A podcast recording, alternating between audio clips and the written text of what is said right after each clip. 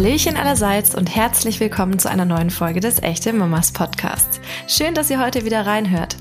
Ich bin Christina Doliva und darf heute wieder mit Laura Roman Höhn über ein Thema quatschen, das die Echte Mamas Community immer wieder beschäftigt, nämlich die Erstausstattung. Laura verrät uns heute, was für Neugeborene wirklich benötigt wird und teilt auch hilfreiche Tipps für die Mamis direkt nach der Entbindung.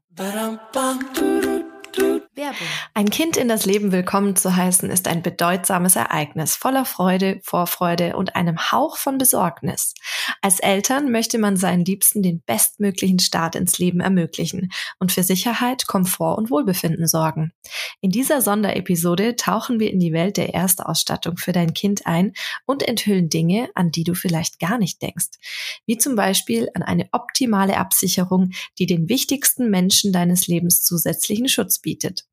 Die Barmenia kennt die Bedürfnisse einer Familie, deshalb bietet sie umfassende individuelle Versicherungspakete an, um dein Kind rundum für die Zukunft abzusichern. Einfach menschlich. Ende der Werbung. Hallo, guten Morgen, liebe echte Mamas Community. Heute geht's um das Thema Erstausstattung und ich habe niemand geringeren als die liebe Laura Roman Höhn zu Gast, die Instagram-Hebamme schlechthin.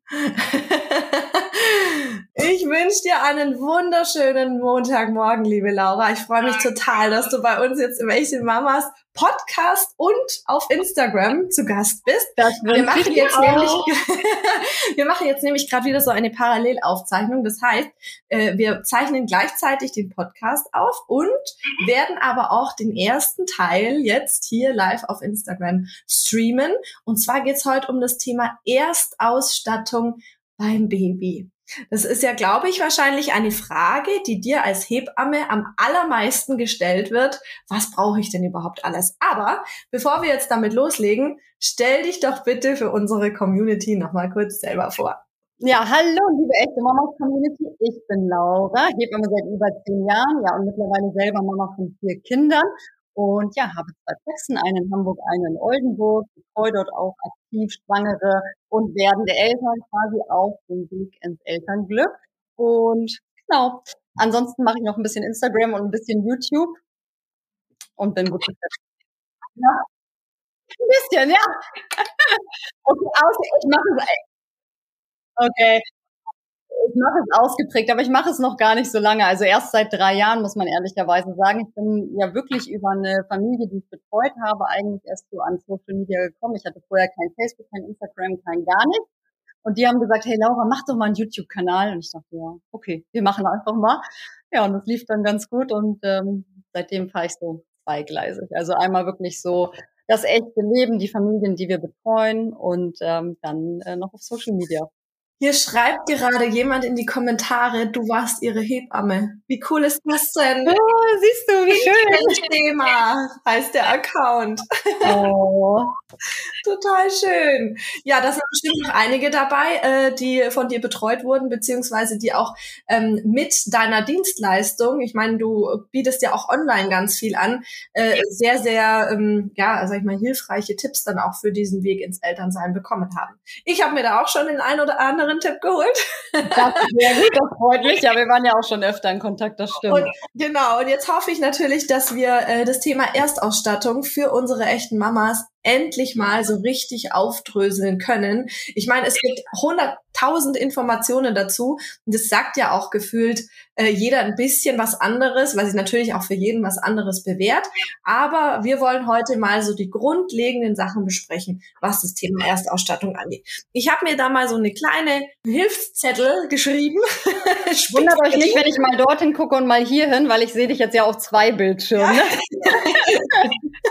genau. Ähm, ja, genau. Ich spick hier immer mal wieder runter.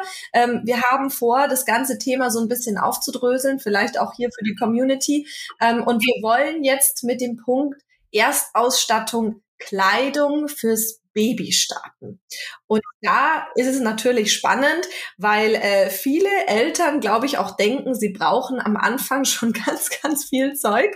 Und man bekommt ja auch tatsächlich, muss man ehrlicherweise auch sagen, ähm, sehr viel neugeborenen Sachen dann auch oftmals geschenkt, die teilweise gar nicht so lang passen, wie man sich vielleicht wünschen würde. Vielleicht kannst du ein bisschen was dazu sagen. Wie viel braucht man denn wirklich? Wie viele Bodies brauche ich für mein Neugeborenes? Genau, oder man kriegt Sachen geschenkt, die gar nicht so praktisch sind. Das ist ja auch häufig so. Oder die einem gar nicht so gut gefallen. Also ich habe so viele Sachen auch geschenkt bekommen aus der eigenen Family, wo ich so dachte, boah, weiß ich jetzt auch nicht, ob mir das so gefällt oder ob das so praktisch ist. Ne? Also als erstes Mal beim Thema Kleidung wichtig ist halt atmungsaktive Materialien zu verwenden. Ne? Baumwolle, Wolle, Seide, solche Dinge.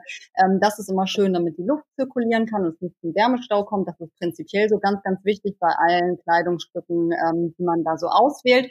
Und ich finde schon, dass man ein paar Sachen am Anfang braucht. Ähm, nicht übermäßig, aber so ein paar Bodies und Strampler sollte man schon zu Hause haben, weil ich weiß nicht, wie es dir ging, aber bei mir war es durchaus schon öfter so, dass die Windel mal ausgelaufen ist, irgendwie mal Pipi und Stuhlgang nebenher gelaufen ist. Und man, an manchen Tagen war es echt so, dass ich so drei, vier Mal das Outfit wechseln musste. Oder manche Kinder spucken ja auch viel. Also die Waschmaschine lief auf jeden Fall die ganze Zeit. Und ähm, ja, ich finde das mit dem. Wenn du das mit dem Spucken gerade sagst, da muss ich ganz kurz einhaken. Kleine Anekdote am Rande. Ich hatte nämlich, als ich unsere Erstausstattung vorbereitet habe, habe ich auf Instagram geteilt, äh, meine Häufchen mit äh, Spucktüchern, die ich hatte. Ich erinnere mich. Und da haben mir dann total viele geschrieben, das ist viel zu wenig, das reicht dir niemals und du brauchst viel, viel mehr. Und ich dachte so, um Gottes Willen, wie viel spuckt denn das Kind? Gell? Und im Endeffekt war aber mein Kind nicht so ein Spuckkind und es hat völlig ausgereicht, was ich da hatte. Ich habe dann zwar sicherheitshalber schon noch mal so äh, vier Stück nachgekauft, aber ich weiß nicht, wir hatten glaube ich 15 Spucktücher daheim und es war völlig ausreichend. Aber es kann natürlich auch sein, dass man ein Kind hat, das mehr spuckt und dann reicht es halt vielleicht nicht. Es ist halt super individuell und man muss dann gegebenenfalls noch nachrüsten. Also man muss ja nicht zu viel besorgen, so ein bisschen so einen Grundstock zu Hause haben und wenn man dann merkt, äh, irgendwie läuft es doch öfter nebenher oder mein Baby spuckt viel, dann kann man ja gegebenenfalls auch noch ein bisschen nachrüsten und dann kann man auch schauen, hey, wie groß ist denn das Mäuschen und welche Größe ist denn jetzt gerade so passend oder was haben wir noch geschenkt bekommen und so weiter. Ne? Ähm, ich kenne auch ganz, ganz viele Familien und wir haben das auch gemacht, die einfach auch viel Gebrauch kaufen, zum Beispiel bei Vinted oder so. Es gibt ja richtig tolle Plattformen mittlerweile, wo man auch so gebraucht so Sets kaufen kann, was weiß ich, fünf bis acht Body-Sets oder so in einer Größe. Das zum Beispiel finde ich auch richtig, richtig toll. Und was man da ja auch dazu sagen muss, das ist ja total gut, wenn die Sachen schon mehrfach durchgewaschen sind. Ne? Also das ist das, was wir bei der, äh, sag ich mal, zweite Wahlkleidung, Second-Hand-Kleidung, äh, auch immer sehr zu schätzen wussten, dass das auch mindestens schon fünf, sechs, sieben Mal gewaschen wurde und dass da definitiv von der Produktion auch keine Chemikalien oder so mehr drin sind. Das ist was, was man auch bedenken sollte, gerade bei der empfindlichen, ganz, ganz jungen Babyhaut, dass das gar nicht so schlecht ist, wenn es vielleicht gebraucht ist. Definitiv. Und dass man auch vorsichtig ist beim Waschen, ne? dass man ein bisschen guckt, welches Waschmittel man benutzt und so weiter, dass das nicht so parfümiert ist, so diese Sachen, ne? dass man da ein bisschen drauf achtet. Genau. Und dann ist ja immer wieder die Frage, auch bei uns in der Praxis, welche Größe brauchen wir denn, Laura? Und ihr braucht auf jeden Fall auch ein paar Sachen in Größe 50. Ich weiß, dass ja häufig gesagt wird, 50 ist zu klein, kauf lieber gleich 56, 62. Aber so ein paar Sachen in Größe 50 sind schon ganz sinnig, damit man einfach auch zum Beispiel Bodies hat, die eng anliegen am Körper, am Stamm haben und dort halt gut Grundwärme geben, weil die Kinder verbrauchen sehr, sehr viel Energie zu Beginn, um ihre Temperatur zu halten und zu regulieren. Und wir müssen sie einfach ein bisschen unterstützen. Also so ein paar Sachen in Größe 50 oder es gibt ja auch diese Doppelgrößen, 50, äh, Strich 56, würde ich mir schon besorgen. Das macht schon Sinn und ich würde so sagen, am Anfang auf jeden Fall fünf bis acht Bodies, am besten auch Langarm-Bodies, damit die, wie gesagt, Grundwärme geben, würde ich schon besorgen in Größe 50, 56 oder dann halt in 56 nochmal. Und was einfach super praktisch ist und was, glaube ich, auch viele Eltern unterschreiben, sind halt diese Wickelbodies, ne, zum Knöpfen oder zum Schnüren. Auch wenn es manchmal kompliziert ist, die Knöpfchen zu finden. Manchmal haben die mich wahnsinnig gemacht, weil ich dachte, oh Gott, ey, wo kriege ich denn jetzt diesen Body hierzu? Jeder war anders gefühlt, aber sie sind halt praktisch, weil man sie nicht über den Kopf ziehen muss. Ne? Das fand ich zumindest vom Handling her sehr, sehr angenehm. Und wie gesagt, auch wenn die Windel ausgelaufen ist, dann machst du das Ganze auch und kannst die Kinder halt so rausschälen aus dem Body und muss es nicht noch irgendwie über den Kopf oder so ziehen. Also das äh, habe ich als sehr, sehr praktisch empfunden. Und genau das gleiche mit Stramplern. Also auch Strampler, ich bin ein absoluter Strampler-Fan. Also, ja, weil die sind einfach so easy anzuziehen vom Handling. Weißt du, du hast sie einfach anzuziehen, die Kinder können sich gut bewegen, die sind immer schön warm Vor allem, wenn du einen findest mit langen Armen und langen Beinen, fand ich super praktisch. Und du hast halt auch nichts, was auf den Bauch drückt, keinen engen Gummizug oder so, was Bauchschmerzen machen kann oder auch beim Nabelschnurrest irgendwie noch so Reibung machen kann ähm, fand ich auch immer super praktisch. Und direkt die Füßchen mit dran, ne? Also äh, ich, die Elina, die hat ständig ihre ihre Socken ausgestrampelt. Ähm, und ich habe das ein, äh, zwei, dreimal habe ich mir das angeschaut und probiert und dachte ich so, ne, ich ziehe jetzt gleich so einen Strampler an, wo Füße dran sind und dann ist der Drops gelutscht. Das ist so, aber es gibt auch äh, Babys mit relativ großen Füßen, ähm, wo die Eltern dann immer berichten, ey, meine, die Füße meines Kindes passen gar nicht mehr hier in ihren Strampler rein. Deswegen sagen manche auch, ich kaufe extra welche ohne Füßchen. Mhm. Also auch da muss man sich so ein bisschen durchprobieren. Und ich finde auch, jede Marke fällt unterschiedlich aus. Es gibt Marken, die fallen kleiner aus, welche, die fallen größer aus. Da kommt man dann einfach mit der Zeit drauf und äh, fuchst sich so ein bisschen ein. Und ich finde, irgendwann hat man auch so ähm, seine äh, Materialien und Kleidung ausgesucht, mit der man halt besonders gut fährt. Ne? Man hat so Lieblingsteile einfach. Spannende Frage hier zwischen rein. Langarmbody auch bei 25 bis 30 Grad Celsius. Es kommt drauf an, also auch wie alt dein Baby ist. Ne? Direkt nach der Geburt auf jeden Fall, weil die Kinder brauchen da, wie gesagt, noch sehr, sehr viel Energie, um ihre Körpertemperatur ähm, zu regulieren und zu halten. Aber wenn dein Kind jetzt schon acht Monate alt ist, ist das natürlich was anderes. Und es ist wirklich auch immer so ein Abwägen. Also auch bei meinen Kids, jetzt immer noch. Marlene ist jetzt zwei und äh, geht ja in die Kita. Und auch da gucke ich immer morgens, hey, was ziehe ich ihr an? Wie warm ist es draußen? Und mach so ein bisschen Zwiebellook. Also Zwiebellook ist sowieso das Stichwort überhaupt da. Also einfach ähm, mit den Kindern ein bisschen was anziehen in verschiedenen äh, Schichten. Und äh, wenn ihr die ähm, Temperatur eures Babys kontrolliert, zum Beispiel mit den Händen so hinten im Nacken oder zwischen den Schulterblättern und ihr habt das Gefühl, dort ist es rosig warm, dann ist das fein. Wenn es eher ein bisschen kühl ist, dann würde ich dem Baby noch ein bisschen was anziehen. Und wenn ihr das Gefühl habt, nee, es ist so ein bisschen äh, schwitzelig, vielleicht auch ein bisschen kaltschweißig, dann war es zu warm, dann haben die Kinder geschwitzt, dann muss man sie einmal umziehen, wenn die Sachen feucht sind und dann aber auch ein bisschen was ausziehen. Also daran würde ich mich immer ähm, einfach wieder selber kontrollieren und da muss man auch immer wieder gucken und jeden Tag ist das auch anders. Es kann äh, ja von Tag zu Tag variieren. Fiel mir auch immer schwer, gerade in den warmen Sommermonaten und dann ist ja auch abends häufig die Frage, was soll ich meinem Baby zum Schlafen anziehen? Auch das ist einfach super unterschiedlich. Man muss sich da austesten und immer wieder kontrollieren. Ja, ja, also Elina ist ja auch ähm, letztes Jahr wollte ich schon sagen, oh Gott, sie wird dieses Jahr schon zwei Jahre alt. Ähm, die ist 2021 crazy. Die ist ja im äh, Juli 21 zur Welt gekommen. Da war es ja auch äh, sehr, sehr heiß. Und wir hatten trotzdem auch immer äh, Langarm-Bodies an. Also am Anfang äh, ist es, glaube ich, echt sinnvoll und wie du sagst, dann einfach mal ein bisschen überprüfen. Aber bei den ganz Kleinen würde ich anfangs sogar sagen, vielleicht erstmal eine Schicht zu viel als eine zu wenig, weil die ja eben noch nicht so gut ihre Temperatur halten können. Aber ich habe gefühlt auch ständig geschaut, ist sie warm, ist sie zu kalt? Ist aber auch wichtig, dass man da einfach regelmäßig drauf guckt. Und man soll sich ja auch wirklich nur im Schatten aufhalten. Das ist ja auch ganz wichtig. Nicht in der Mittagshitze rausgehen, auch darauf achten. Das heißt, ähm, es ist dann doch durchaus im Schatten ja häufig ein bisschen kühler. Zumindest ist es bei uns jetzt so, dass es in der Sonne gerade ultra warm ist. Aber sobald du in den Schatten gehst, ist es doch echt kalt. Und äh, genauso ist es ja mit Kindern auch. Man soll sich mehr im Schatten aufhalten. Deswegen auch immer daran einfach denken. Apropos kühl, ähm, wir haben jetzt gesagt, wir brauchen äh, Bodies, wir brauchen Strampler, jeweils so fünf bis acht Stück. Ähm, hier fragt jetzt jemand nach Mützchen. Definitiv. Ja, würde ich mir auch. Also zu Beginn würde ich auf jeden Fall mir so zwei besorgen. Dann habt ihr so ein paar zum Wechseln. Ähm, jetzt im Sommer würde ich so dünne Baumwollmützchen, so Häubchen, die kennt man ja auch, sieht man ja häufig bevorzugen, wenn ihr rausgeht. Auf jeden Fall irgendwas, was die Ohren gut bedeckt. Es gibt welche zum Zubinden. Das haben meine Kinder übrigens gehasst. Da gar nicht. Elina mochte das auch nicht. Nee, deswegen hatte ich welche mit Ohrenklappen. Gibt es auch. Die sind total toll. Die ziehst du nur so über und die bedecken dann die Ohren und du hast halt nichts zum Zubinden. Genau, auch da natürlich ganz wichtig, auf atmungsaktive Materialien achten und bitte guckt mal in die Mützchen rein. Da sind ganz häufig so richtig fiese große Schilder drin, die würde ich rausschneiden, weil das ist immer echt so fies auf dem äh, Babykopf, auf dem empfindlichen. Und auch immer mal darauf achten, äh, was da für Nähte drin sind, weil zum Teil sind die so dick vernäht, dass wenn du das Mützchen abmachst, so richtige Abdrücke dann hier so verlaufen. Das sollte vielleicht auch nicht sein. Ne? Aber das sind alles so Dinge, da musste ich auch erst meine Erfahrungen sammeln. Ich hatte genau solche Mützchen und dachte dann so, hm, komisch, warum hat Marlene denn solche Abdrücke auf dem Kopf? Kopf. Dann habe ich mir die Mütze genauer angeguckt. Also es sind halt, wie gesagt, auch Erfahrungen, die man einfach sammeln muss.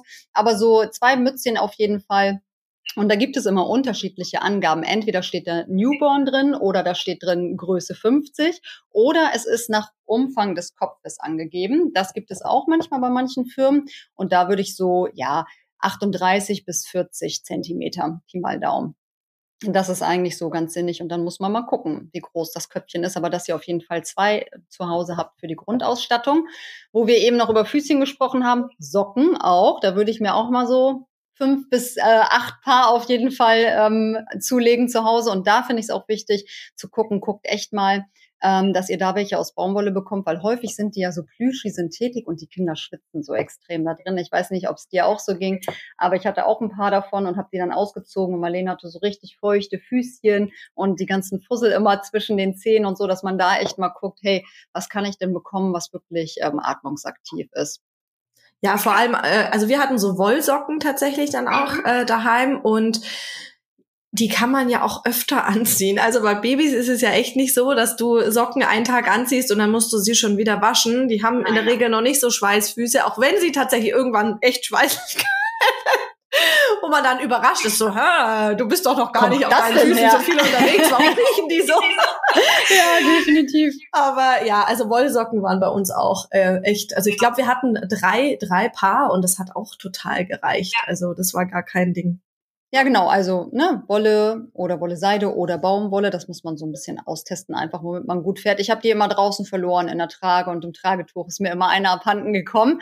Gibt's ja auch manche, die man so leicht zuschnüren kann. Äh, das ist auch immer ganz toll. Dann verlieren die Kids die Socken nicht. Muss man nur aufpassen, dass man es nicht zu eng macht. Aber äh, die kennst du bestimmt auch, ne? Diese ja kleinen Überziehschuhe auch, die man so anziehen kann für draußen. Ja, solche hatten wir tatsächlich dann auch für den Herbst, als es ja, dann ja, dann auch kühler wurde, äh, aus Merino-Wolle. Also das ja, genau. waren wirklich so richtige, wie so Stiefelchen sahen die aus und waren oben so zum Zuziehen. Das war sehr praktisch. Ja, genau. Die gibt's auch ähm, für die Trage. Also auch jetzt für die Sommermonate gibt's die auch, ne, aus dünneren Materialien. Das ist auf jeden Fall auch total praktisch. Und ich weiß nicht, ob ihr das kennt. Kennt ihr diese Überzieher für die Füße? Sock-ons heißen die. Die kann man so über die Söckchen drüber ziehen und dann verlieren die Kinder die Söckchen nicht mehr. Das ist zum Beispiel auch sehr, sehr praktisch. Das habe ich dann sehr zu schätzen Essen gelernt. wir haben das einmal probiert, für uns hat es gar nicht funktioniert. Echt nicht? Die Elina fand es total doof. weil das ja schon ein bisschen enger ist am Fuß. Und sie hat es ja. irgendwie, glaube ich, gestört. Also sie hat die ganze Zeit dann so rumgewurstelt. Und dann das kann natürlich sein, ne?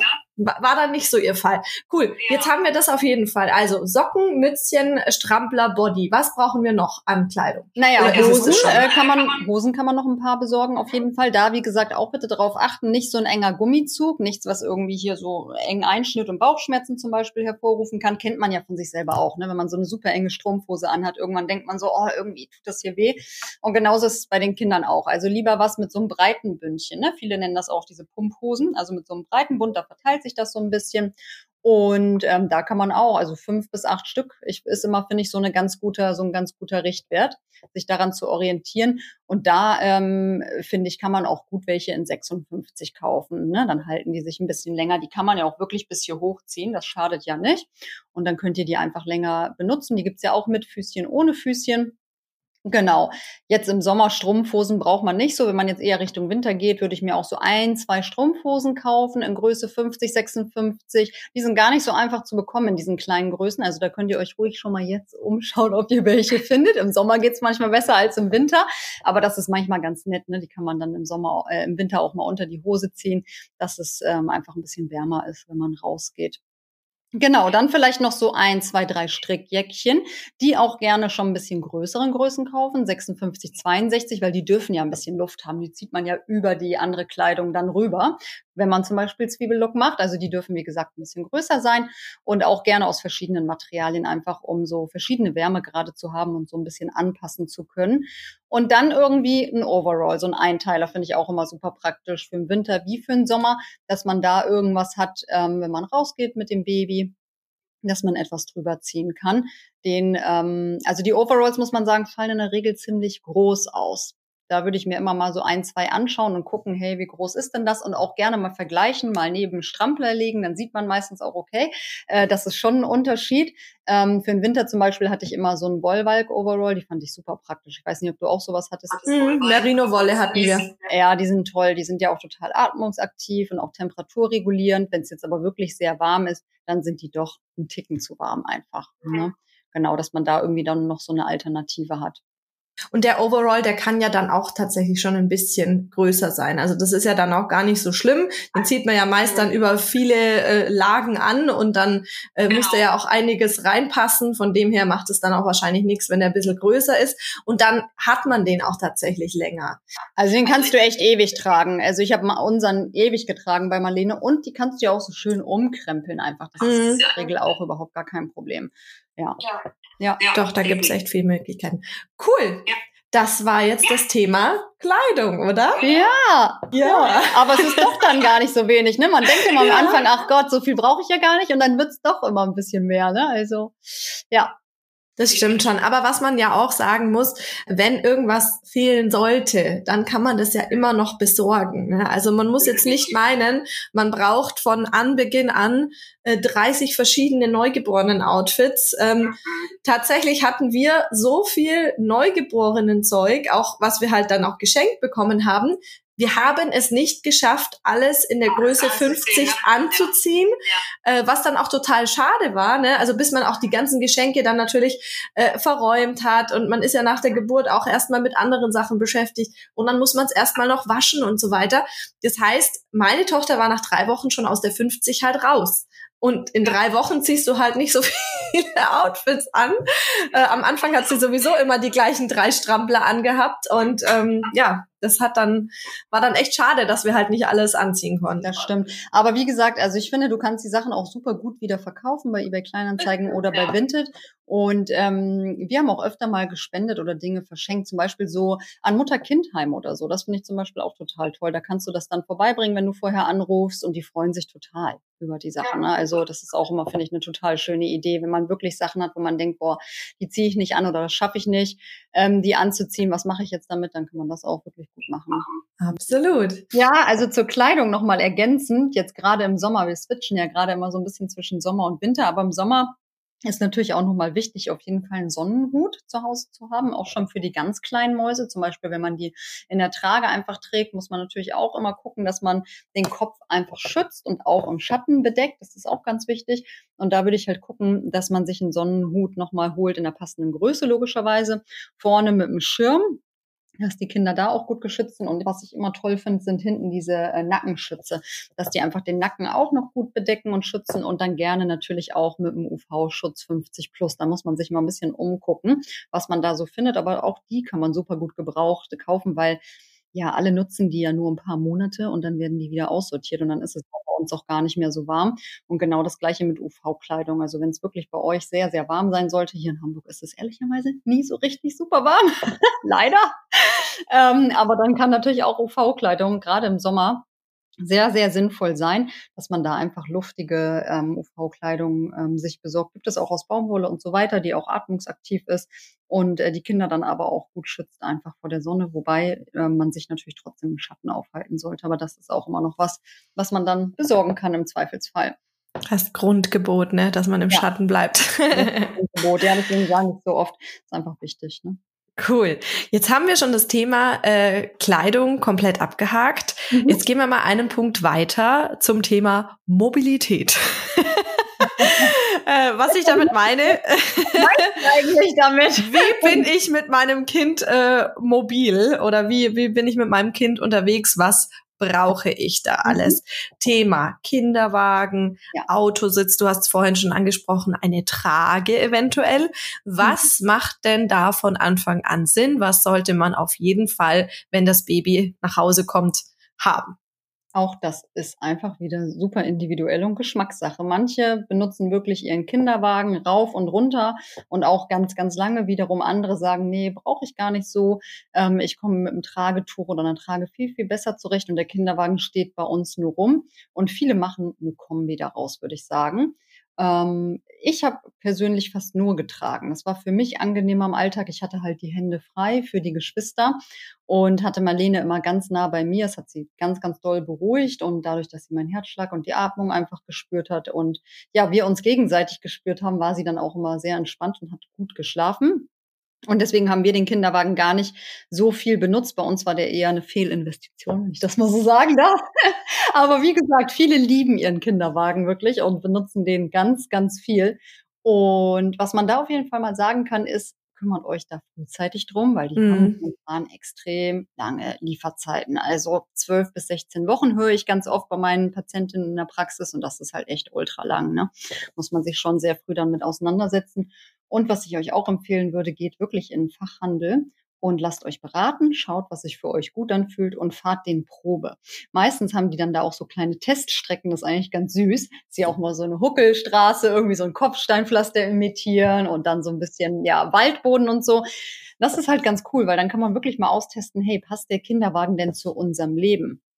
Denn jeder braucht natürlich auch da was anderes. Ähm, Stadtkinderwagen ne, sollte vielleicht klein und irgendwie wendig sein. Und äh, wenn ich dann irgendwie draußen wohne, irgendwo auf dem Land oder im Wald und mehr im Wald unterwegs bin, dann brauche ich auf jeden Fall auch einen Wagen, der sich dort gut fahren lässt. Also dass man da auch guckt, hey, was brauchen wir denn? Was ist auf unsere Bedürfnisse abgestimmt? Ich muss gerade so schmunzeln, weil du das mit dem Probefahren sagst. Ja. Äh, ich denke da gerade dran, ich war damals mit meinem Bruder, der ist deutlich älter als ich, mhm. ähm, als der seinen ersten Nachwuchs Nachwuchs mit seiner Frau erwartet hat, mhm.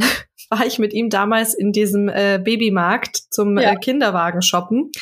Und ich werde es nie vergessen, der hat einen Kinderwagen genommen und mit voller Wucht gegen so eine, ähm, das war so eine er Erhöhung, wo die Kinderwagen eben drauf standen und hat ihn damit voller Wucht einmal dagegen geschoben und er ist dann umgefallen und ich so, um Gottes Willen, was machst du? Und er so, ja, ich muss doch gucken, ich muss doch gucken, ob der stabil ist und ob der stehen bleibt, wenn der da dagegen fährt.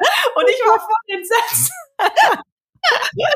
Ja, aber äh, ich meine, klar, musst schon gucken, ob der auch irgendwie, sage ich mal, gut austariert ja. ist und ob der das hinkriegt. Es ist total witzig, dass du das auch mit dem Tragetuch sagst. Ich glaube tatsächlich, je mehr Kinder man hat, desto mehr trägt man auch, weil es einfach praktischer ist. Ja, also du brauchst die Hände frei für die anderen Kinder. Ähm, ich habe mir auch schon gedacht, wenn ich jetzt dann mal weiteren Nachwuchs erwarten sollte, ähm, ich glaube, ich werde mein zweites Kind auch mehr tragen, als ich Elina getragen habe. Bei mir war es aber zum Beispiel so, total umgekehrt wie bei dir. Ich habe unseren Kinderwagen gefeiert ohne Ende. Aber einfach aus dem Grund, weil ich am Anfang auch nicht wirklich tragen konnte. Aufgrund von meinem Kaiserschnitt ähm, war das mir einfach gar nicht möglich, auch von der Stabilität her und, und vom körperlichen Befinden. Und mhm. was ja auch ein Ding ist, da hat mein Mann mich am Anfang für absolut verrückt erklärt. Aber wir haben tatsächlich einen Kinderwagen mit einer E-Motorisierung. Also ja. der ist unterstützend quasi, also der fährt nicht von selber, keine ja. Sorgen, kann man nicht von selber um Block fahren lassen. Cool, ne? Aber ja, und, und ich fand wirklich, das war gerade für mich in dieser Situation, da ich so körperlich eingeschränkt war am Anfang und bei mhm. uns ist das Gelände außenrum einfach auch ein bisschen hügelig und dann geht's hier und da mal im Wohngebiet so den Berg rauf und runter. Für mich wäre das ultra anstrengend gewesen, einen normalen Kinderwagen auch so zu schieben. Es war schon so anstrengend, aber ich war so dankbar für diese, diesen E-Motor. Ich dachte mir, was für eine grandiose Erfindung. Danke, dass es das gibt und dass wir uns dafür auch entschieden haben und ich mich durchgesetzt habe gegen meinen Mann, der gesagt hat, äh, brauchen wir doch nicht. Aber im Endeffekt sind wir Frauen damit unterwegs und wir müssen ja. wissen, was wir da brauchen. Und was also nicht. immer, ne? Mein Mann war ja auch äh, bei unserem Sohn ganz lange zu Hause, anderthalb, zwei Jahre, zwei Jahre war mhm. Ich bin relativ früh wieder arbeiten gegangen. Das heißt, er hat den Kinderwagen mehr genutzt als ich. Und das war bei uns übrigens auch so. Ich habe mehr getragen und er hat mehr den Kinderwagen genutzt. Das fand er angenehmer. Wobei es dann auch immer darauf ankam, wo wir jetzt gerade unterwegs waren und wie praktisch das jetzt gerade war. Aber äh, wo du das gerade sagst mit deinem Bruder und als ihr da im Laden wart, ich war zum Beispiel auch im Laden, habe mich beraten lassen und es gab einen Kinderwagen, den fand ich, fand ich ultra toll, einfach so auch von der Optik. Aber ich habe den nicht zu, zusammengeklappt bekommen. Habe ich nicht hinbekommen. Und die Frau hat immer zu mir gesagt, sie müssen das so aus dem Handgelenk machen. Und ich dachte so, ja, aus dem Handgelenk, das funktioniert nicht. Habe das Teil nicht zusammengeklappt bekommen und da war es für mich dann gestorben. Also das ist es dann nicht geworden. Und auch da nochmal wichtig, vielleicht, wenn ihr ein Auto habt, auch mit dem Auto vorfahren und einmal gucken, passt der ins Auto? Wie passt der ins Auto? Guter Punkt, ja. Wenn der nicht ins Auto passt, das äh, habe ich auch schon erlebt, ehrlicherweise. Genau, also da muss man auf jeden Fall auch drauf aufpassen. Und was mir immer wichtig war, dass der nicht so ultra schwer ist, weil man hieft den dann ins Auto rein und wieder raus und dann irgendwie noch mit dem Kind auf dem Arm oder in der Trage und so weiter. Ähm, da war es mir immer sehr, sehr wichtig, dass es nicht so ein ultra schwerer Kinderwagen ist, irgendwie was Praktisches auch. Ne? Aber auch da sehr individuell und da muss man halt einfach gucken, was zu den Bedürfnissen passt. Jetzt hast du das Auto schon angesprochen, Thema Autositz. Ja, Autositz, Babyautoschale. Wenn man ein Auto hat und regelmäßig irgendwie auch fährt und das braucht, ja, macht das auf jeden Fall schon Sinn, so eine Babyautoschale zu haben. Und auch da Ähm, Habe ich erst letztens ein YouTube-Video drüber gedreht, auch in einem ähm, Spezialfachmarkt quasi dafür. Das war total interessant. Ähm, die Inhaber, die das geführt haben, er kommt selber auf der Kfz-Branche und hat auch ganz oft schon für ADAC und so beraten. Und ähm, dann habe ich mich dort beraten lassen zu Kindersitzen. Wir haben ein Video gedreht und es war einfach super spannend, was ich alles über diese Kinderautositze erfahren habe, was es für Unterschiede gibt, worauf man noch achten sollte. Und das würde ich euch ganz doll ans Herz legen, das auf jeden Fall zu machen, weil da ist es einfach super wichtig, dass man auf die Sicherheit setzt und da auch ein passendes ähm, Produkt kauft, passend für euch, passend für euer Baby und passend auch ähm, auf euer Auto abgestimmt. Und das war nämlich ein Phänomen, weil wir haben vorher schon eine Babyautoschale gekauft und Marlene ist ja zu früh geboren. Und sie hat nicht in diese Babyautoschale gepasst. Sie war zu klein. Sie hat dort nicht reingepasst. Und dann, als wir das Video gedreht haben, habe ich dort auch gefragt, sag mal, was macht man denn in so einem Fall? Kommt das öfter vor? Und dann sagt er, ja, nicht jedes Kind passt in jede Baby-Autoschale. Deswegen haben wir zum Beispiel so einen Service, äh, man kann sich für eine Baby-Autoschale entscheiden, aber kann die innerhalb der ersten vier Wochen oder so noch zurückgeben, mhm. wenn es nicht passt und kann dann mit Baby auch hier in den Laden kommen und dann kann man gucken, äh, passt das Kind da rein oder eben halt nicht. Und das fand ich total sinnvoll, ähm, anstatt sich so eine teure Baby-Autoschale zu kaufen, die am Ende überhaupt nicht passend ist oder ja, wo das Kind nicht gut drin sitzt. Ne? Also auch da äh, lasst euch auf jeden Fall beraten und helfen. Das finde ich gerade bei Baby-Autoschale und ähm, Kinderwagen ganz, ganz sinnvoll, weil das auch einfach so ja, Produkte sind, die ja sehr kostenintensiv auch sein können. Es gibt auch noch eine ganz tolle Idee zum Kinderwagen. Es gibt ein äh, Unternehmen aus München, die Kinderwagen vermieten. Mhm. Ähm, seit drei Jahren, die heißen Stroll Me. Das finde ich auch total spannend und natürlich auch sehr, sehr nachhaltig. Dort kannst du einen Kinderwagen mieten für eine gewisse Zeit. Und wenn du ihn dann nicht mehr brauchst, quasi zurückschicken oder dir dann halt den Sportaufsatz, das ist ja dann der Buggy für später, ne? nach der Kinderwanne kommt der Buggy, der Sportaufsatz, ähm, zuschicken lassen für dein Modell. Das finde ich auch total toll. Also man sagt, ich will mich gar nicht so festlegen oder man nutzt den Kinderwagen ja, ja nur partiell und gar nicht so viel, dann finde ich, ist das auch eine richtig gute Sache. Was man bei dem Thema ja auch sagen muss, also ich habe das tatsächlich so gemacht, dass ich ähm, meiner Freundin, die mh, hm, ja ein knappes Jahr nach mir ihr, ihr Kind bekommen hat, der mhm. habe ich zum Beispiel unsere Babywanne dann ausgeliehen, weil die haben sich für den gleichen Kinderwagen entschieden. Und mhm. ähm, normalerweise kann man da so ein Paket äh, holen. Da ist dann gleich Babyschale fürs Auto, also Autositz, äh, Sportaufsatz und äh, diese Wanne eben mit dabei, diese äh, Babywanne. Ja. Ähm, und dann habe ich gesagt, ja, kauf dir die nicht, kauf dir nur den Sportaufsatz und, und, und die, die Schale und dann kannst du von uns eben diese, diese Wanne haben und da vielleicht auch mal im, im Umfeld einfach schauen, ne? wenn man auf Empfehlung von Freunden sich dann vielleicht auch einen holt, weil ich ich für mich. Ich habe meinen äh, Kinderwagen quasi meiner Trauzeugin nachgekauft, weil ich den bei ihr gesehen habe und mit dem quasi schon hantiert habe und mir dachte, oh, der fährt sich total gut und der sieht auch noch so schick aus. und da, das war quasi das, wo, wo ich meine Entscheidung schon getroffen hatte, ähm, dass ich den eben auch gerne haben möchte. Und so war es dann eben bei meiner Freundin auch, die nach mir das Baby bekommen hat. Das kann man ja auch machen, wenn man dann äh, im Freundeskreis vielleicht mal rumfragt und da auch äh, ähnlich alte Kinder sind, dass man da einfach vielleicht auch sich dort was ausleiht. Ähm, was mich aber interessieren würde, es heißt doch immer, man soll Kindersitze, ja, die sind sehr kostenintensiv, aber man soll die nicht unbedingt gebraucht kaufen. Kannst du dazu noch was sagen? Mhm, ja, genau, das ist eigentlich auch so weiterhin die Empfehlung. Also, wenn es jetzt irgendwie wie bei dir von einer Freundin ist und du weißt, okay, darauf kann ich mich verlassen, mit dem Sitz ist nichts, da war kein Unfall oder sonst irgendwas, ne, dann ähm, kann man das vielleicht machen oder abwägen, aber ansonsten macht das schon Sinn, die dann im Fachhandel, wie gesagt, neu zu besorgen und dort halt auch einfach nochmal zu gucken, hey, ist das denn auch das Passende für unser Auto? Ist das für den Alltag geeignet? Passt unser Baby da rein? Kommen wir damit gut zurecht? Ne? Das würde ich schon ja. Genau. Cool. Wo, äh, wohin? Ich wollte noch mal auf den E-Kinderwagen zurückkommen. Ja. auch schon ein paar Mal hier gesehen. Und äh, der hat doch so eine Funktion, dass der äh, im Stehen auch so eine Vibrationsfunktion hat. Ne? Das so ist total witzig, dass du das ansprichst. Das ist ja erst nachträglich dann gekommen. Ne? Ich ja. habe den nicht äh, deswegen geholt, weil der diese Funktion hat. Ähm, mhm. Es ist aber nachträglich dann eine App entwickelt worden dass man quasi im äh, stehenden Zustand den Kinderwagen vor und zurück schaukeln lassen kann. Genau. Also der vibriert nicht, sondern der, der ruckelt wirklich hin und her, fährt immer so drei Zentimeter vor und wieder zurück. Ja. Und das ist wirklich wirklich, das hat uns so oft einfach das Abendessen zum Beispiel gerettet oder generell das Essen, wenn wir irgendwo hingegangen sind und sie wollte halt dann gerade nicht schlafen und meine Tochter war halt so ein Kandidat, die einfach nur mit Bewegung eingeschlafen ist. Ähm, ja. Und das ja. war einfach so Gold wert. Das war total toll. Natürlich sollte man das Kind nicht dran gewöhnen, äh, dass es dann eben nur so einschläft, aber in manchen Situationen hat uns das echt geholfen. Ja, ich finde immer, die Dosis macht das. Ja. Ich werde auch ganz häufig gefragt nach Federwiegen und nach allem Möglichen. Und ich denke mir immer so, die Dosis ist das Entscheidende. Natürlich sollte man das Kind nicht acht Stunden am Tag da reinlegen, aber wenn es jetzt zehn Minuten ist, in denen ich jetzt irgendwie esse, ähm, finde ich, ist das vertretbar. Ne? So, ähm, und es genau. war total witzig, weil als wir das äh, quasi dann rausgefunden haben und dann äh, das erste Mal getestet oder die ersten Male getestet haben, waren wir tatsächlich in Österreich im Urlaub. Mhm. Da war die Kleine, glaube ich, so vier Monate alt. Und wir saßen dann eben zum Abendessen in einem äh, Lokal und hatten den Kinderwagen hinter uns stehen und äh, saßen ganz entspannt da, haben unser, unser Schnitzel gegessen und hinter mir war eben der Kinderwagen, der vor und zurück äh, gewippt ja. ist. Und du kannst dir nicht vorstellen, wie die Leute am Nebentisch ja. saßen so, hä? Wie, wie, wie, wie, schaukeln die jetzt den Kinderwagen an? Wie geht das? Weil genau diese Situation wollte ich jetzt erzählen. Ich habe eine Betreuung, die haben diesen Wagen und der Mann wollte unbedingt diesen Wagen haben und sie war eher so ein bisschen, oh Schatz, brauchen wir das wirklich? Na gut, jetzt finden sie ihn auf jeden Fall beide gut. Und dann waren sie im Café und dann fuhr auch dieser Wagen vor und zurück. Das Baby schlief, sie haben mega entspannt gefrühstückt.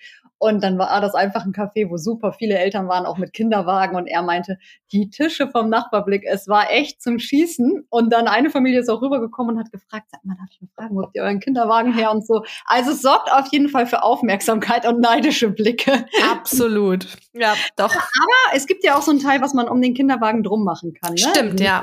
Was dann so, so, so rück, rüttelt. Ne? Da gibt's es, glaube ich, mehrere äh, Anbieter. Aber das ist minimal. Ne? Also das ist wirklich ja. so eine Mini-Vibration, würde ich sagen. Das ist nicht so dieses Vor- und Zurückfahren von dem. Kann aber auch helfen. Also eine Freundin von mir hat damit auch gute Erfahrungen ja, gemacht. Ne? Ja. Ähm, zum Kinderwagen nochmal zurück. Also jetzt im Sommer, ne, braucht ihr auf jeden Fall noch ein Sonnensegel. Das ist ganz, ganz wichtig. Auch mit UV-Schutz 50 plus. Ähm, das wäre auf jeden Fall sinnvoll. Manche besorgen sich ja auch so ein Schirmchen. Man muss das Segel und auch das Schirmchen natürlich immer der Sonne anpassen. Also die Sonne wandert und wir bewegen uns und da muss man halt immer gucken, dass man ähm, aufpasst, dass äh, die Kinder quasi keine Sonne abbekommen. Also dafür auf jeden Fall so ein Sonnensegel und ähm, irgendwie eine Decke, eine ähm, gehäkelte, gestrickt oder sowas, irgendwie sowas, dass man das dabei hat für unterwegs. Und im Winter finde ich halt diese Wintersäcke immer ultra praktisch, mhm. weil man die Kinder dann einfach in ihrem Overall da in diesen Wintersack reinpackt und die sind da schön muckelig warm drin, schön geschützt. Auch sowas, finde ich, kann man sehr, sehr gut gebraucht kaufen, weil alle benutzen diesen Baby-Wintersack für die Babywanne ja auch nur einen Winter. Mhm. Weil dann passt das Baby ja gar nicht mehr da rein. Also auch das, ne, dass man sich da nochmal umschaut. Genau. Cool. Ja, und Frage Tragetuch. Ähm, wie gesagt, ich fand sehr, sehr praktisch, äh, auch da einfach verschiedene Dinge vielleicht austesten und ausprobieren. Ich würde euch empfehlen, eine Trage erst zu kaufen, wenn das Baby da ist vielleicht sich auch zwei, drei Dinge nach Hause schicken zu lassen und dann das auszutesten, vielleicht auch mit eurer Hebamme zusammen oder halt wirklich ähm, sich eine Trageberatung zu organisieren. Das ist wirklich total toll. Die kommen ja in der Regel auch nach Hause, bringen dann auch ähm, einige verschiedene Tragen und Tücher mit und können dann das mit euch austesten und ihr könnt halt sagen, hey, damit fühle ich mich wohl oder halt auch eben nicht. Hm, bei meinem Mann und mir war es zum Beispiel unterschiedlich. Er hat lieber mit einer Trage getragen und ich hatte äh, lieber das Tuch. Ähm, er fand das einfach zu fuckelig, zu aufwendig und also so friemelig irgendwie das Tuch umzubinden, hatte ja nicht so Lust zu. Ich ähm, habe das irgendwie nach vier, fünf Mal binden dann ganz gut hinbekommen. Auch das ist immer nur eine Sache, man muss es halt ein paar Mal machen und dann geht's auch ganz gut. Aber es gibt auch richtig tolle Tragen mittlerweile.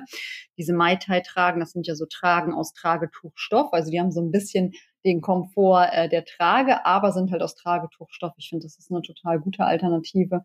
Gibt es auch viele verschiedene Hersteller mittlerweile. Also schaut euch da mal um und ähm, wenn das Baby dann da ist, bestellt euch das nach Hause und dann kann man ja auch schon sehr zeitnah anfangen zu tragen. Mhm. Also ich fand tatsächlich auch äh, das Tragetuch an sich super bequem. Also ich fand es so vom äh, Handling her schwierig. Ich bin nicht so gut damit zurechtgekommen, aber es war bequem und ich habe dann tatsächlich aber öfter die Trage genommen, weil das einfach so schnell anschnallen und dann äh, hat es alles gepasst. Aber wie gesagt, da muss ja auch jeder dann gucken, was was sich so für ihn ähm, gut anfühlt. Ne? Nochmal kurz zum Thema äh, Babyschale. Das ist mir jetzt gerade noch eingefallen, wo wir drüber gesprochen haben. Da hat nämlich eine Freundin von mir eine ganz, ganz unschöne Erfahrung gemacht. Deswegen vielleicht als Tipp an der Stelle für alle Eltern, die ihr Baby in die Babyschale reinpacken, immer anschnallen, wenn die da drin sitzen. Auch wenn man sie mal nur durch die Gegend trägt oder mal nur kurz beim, beim Arzt zum Beispiel dazwischen parkt, weil eben der Freundin das passiert ist. Das Baby war nicht angeschnallt und die, dieser Bügel war nicht eingerastet von der Schale und es ist dann da tatsächlich rausgekippt. Und so solche Sachen können passieren, passieren ganz, ganz selten. Ne? Also äh, soll jetzt auch überhaupt keine, keine Panik verursachen, aber einfach nur der Appell, wenns Kind in der Babyschale drin ist, dann immer anschnallen, dann ist man auf der sicheren Seite. Ja, genau, das ist richtig, da immer vorsichtig sein. Ja, und auch im Sommer natürlich oder prinzipiell auch ganz wichtig, die Kinder nie im Auto zu lassen in der Babyschale oder prinzipiell Kinder, Hunde und so weiter nie im Auto zurückzulassen. Auch das unterschätzt man manchmal, wie schnell sich das Auto aufwärmt und das kann ja wirklich auch dramatische Folgen haben. Auch da nochmal ganz, ganz wichtig. Ne? Werbung. Jetzt haben wir gehört, was wir alles an Ausstattung benötigen, wenn wir mit unseren Kleinsten unterwegs sind. Aber wie sieht's eigentlich mit dem Versicherungsschutz aus? Wer selbst Nachwuchs hat, weiß, dass es nichts Wichtigeres gibt, als sein Kleines zu umsorgen und zu schützen. Für eine optimale Absicherung sorgt die Barmenia. Die Versicherungspakete lassen sich individuell auf deine Familienbedürfnisse zuschneiden. Ende der Werbung. So, Thema Mobilität haben wir damit eigentlich auch abgehakt. Äh, machen wir weiter mit der Erstausstattung Pflege. Was brauche ich ja. denn, um mein Baby zu pflegen am Anfang? Da man ja auch prinzipiell weniger ist mehr. Also das ganze Überthema könnte sein, weniger ist mehr. Und ja, doch reden wir gerade über tausend Sachen, die man eigentlich doch braucht. ja, das ist auch so. Also im Alltag dann mit Baby und wenn man sich so organisieren muss und irgendwie der Alltag so weiterläuft, braucht man dann doch auch eine ganze Menge Sachen, das stimmt.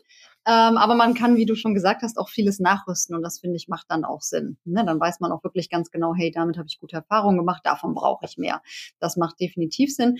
Ja, genau. Also zu Beginn ähm, jetzt an Pflegeprodukten brauchen die Kids ja eigentlich erstmal gar nichts. Hm, womit wollen wir starten? Also erstmal so, was wir für den Wickeltisch brauchen oder was hattest du dir so vorgestellt? Ja, doch starten wir doch damit.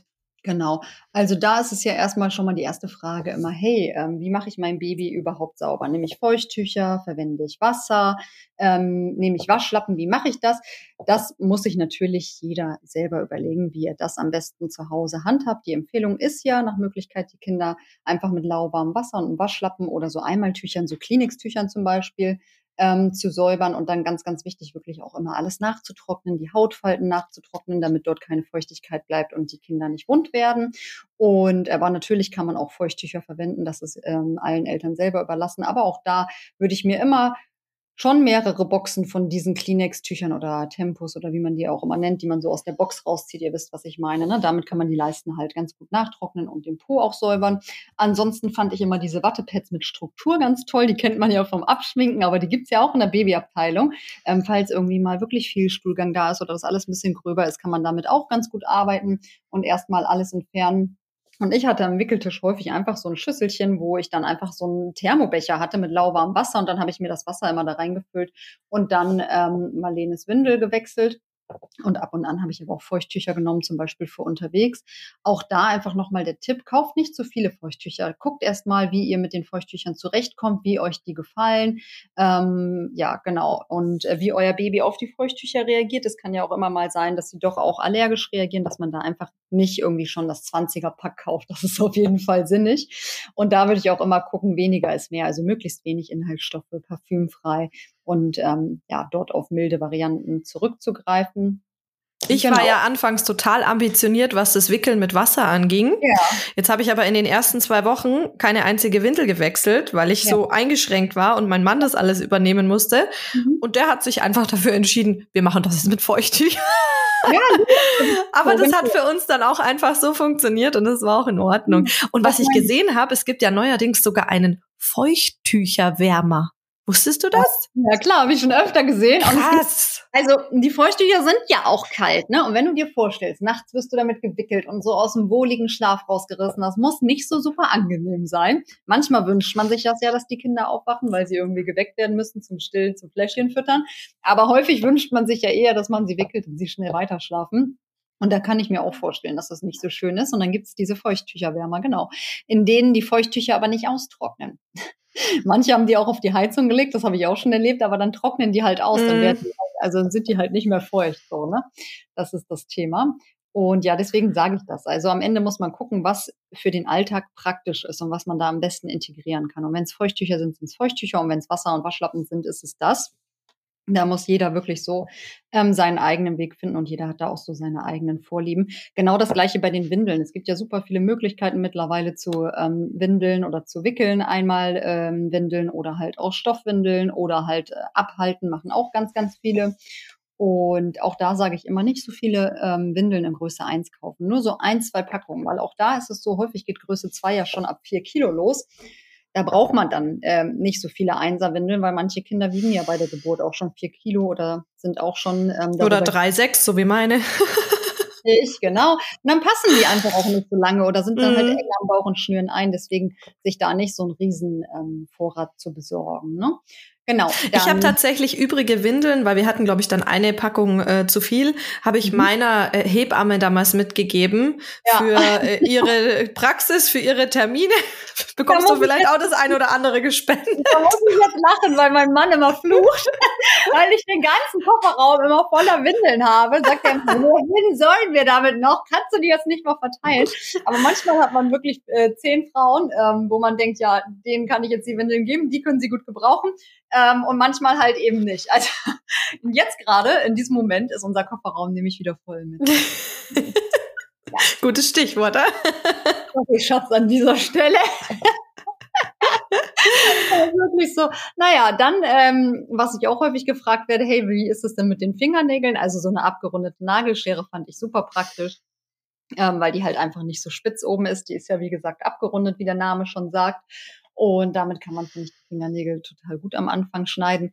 Äh, die gibt's ja häufig im Set mit Pfeile, Nasensauger und so weiter. Ehrlicherweise habe ich das alles immer nicht gebraucht mm, und habe wirklich nur so eine abgerundete Nagelschere einzeln gekauft. Und man sagt ja auch immer so, hey, in den ersten sechs bis acht Wochen sowieso noch nicht schneiden, weil die Fingernägel einfach so weich sind und auch schnell einreißen und sehr brüchig sind, um da auch so Nagelbettentzündungen vorzubeugen. Einfach die Finger von lassen, die reiben sich eigentlich auch von alleine ab.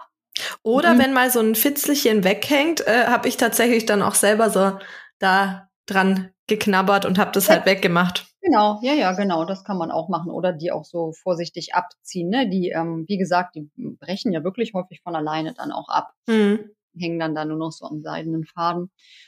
Genau, dann ähm, eine kleine Babybürste, um die Haare vielleicht mal auszubürsten, ähm, wenn das Baby gebadet wurde. Brauchen natürlich auch nicht alle Kinder. Es kommt auch immer so ein bisschen drauf an, wie viele Haare denn dann da sind. Aber manche kommen ja wirklich schon mit so einer richtigen ähm, Mähne auch auf die Welt. Auch das ist sehr unterschiedlich. Dann äh, eine Wundschutzcreme würde ich mir immer schon mal besorgen, weil ein Wunderpo kommt ja immer unvorhergesehen. Und dann ist es immer schön, wenn man schon was zu Hause hat und nicht dann in dem Moment erst losrennt, weil es mhm. kann ja auch Umständen auch wehtun, ähm, dem Baby und auch beim ähm, Wickeln halt einfach sehr unangenehm sein fürs Kind. Da ist es auch, finde ich, prinzipiell immer wichtig, auf parfümfreie ähm, Produkte zu setzen und gerne eine Babywundschutzcreme mit Zink und Panthenol. Ne? Das ist dann mhm. schön beruhigend und Zink heilt halt auch. Da würde ich mir was besorgen. Was ich ansonsten als Tipp noch äh, auch immer gut fand, war schwarzer Tee. Also wenn ihr schwarzen Tee trinkt, damit kann man ja auch den bunten Babypopo ganz gut betupfen, natürlich mit kühlem schwarzen Tee. Ähm, der wirkt auch so ein bisschen entzündungshemmend und äh, astringierend, sagen wir immer. Und was auch viele verwenden, ist Heilwolle. Also ich weiß nicht, ob du das auch benutzt hast, aber viele benutzen das ja auch bei wunden Brustwarzen. Das kann man auch beim geröteten Babypopo ähm, verwenden. Also ich habe sie daheim. Ich habe mir nämlich auch äh, nach Erstausstattungsliste meiner Hebamme diese Heilwolle geholt. Ich habe sie aber bisher tatsächlich nie gebraucht. Ja, guck mal. Also manche äh, benutzen sie wirklich sehr häufig. Auch das, ne? Manche Kinder haben oft einen wunden Po, andere überhaupt gar nicht. Nur einmal mhm. im Jahr. Also auch das ist halt super unterschiedlich. Und die Heilwolle sollte man auch wirklich nur bei geröteter Haut verwenden. Also nicht irgendwie bei so einer nässenden, ähm, offenen Wundfläche oder so, da nicht. Aber bei so Rötungen können die, kann das ganz gut ähm, funktionieren. Genau.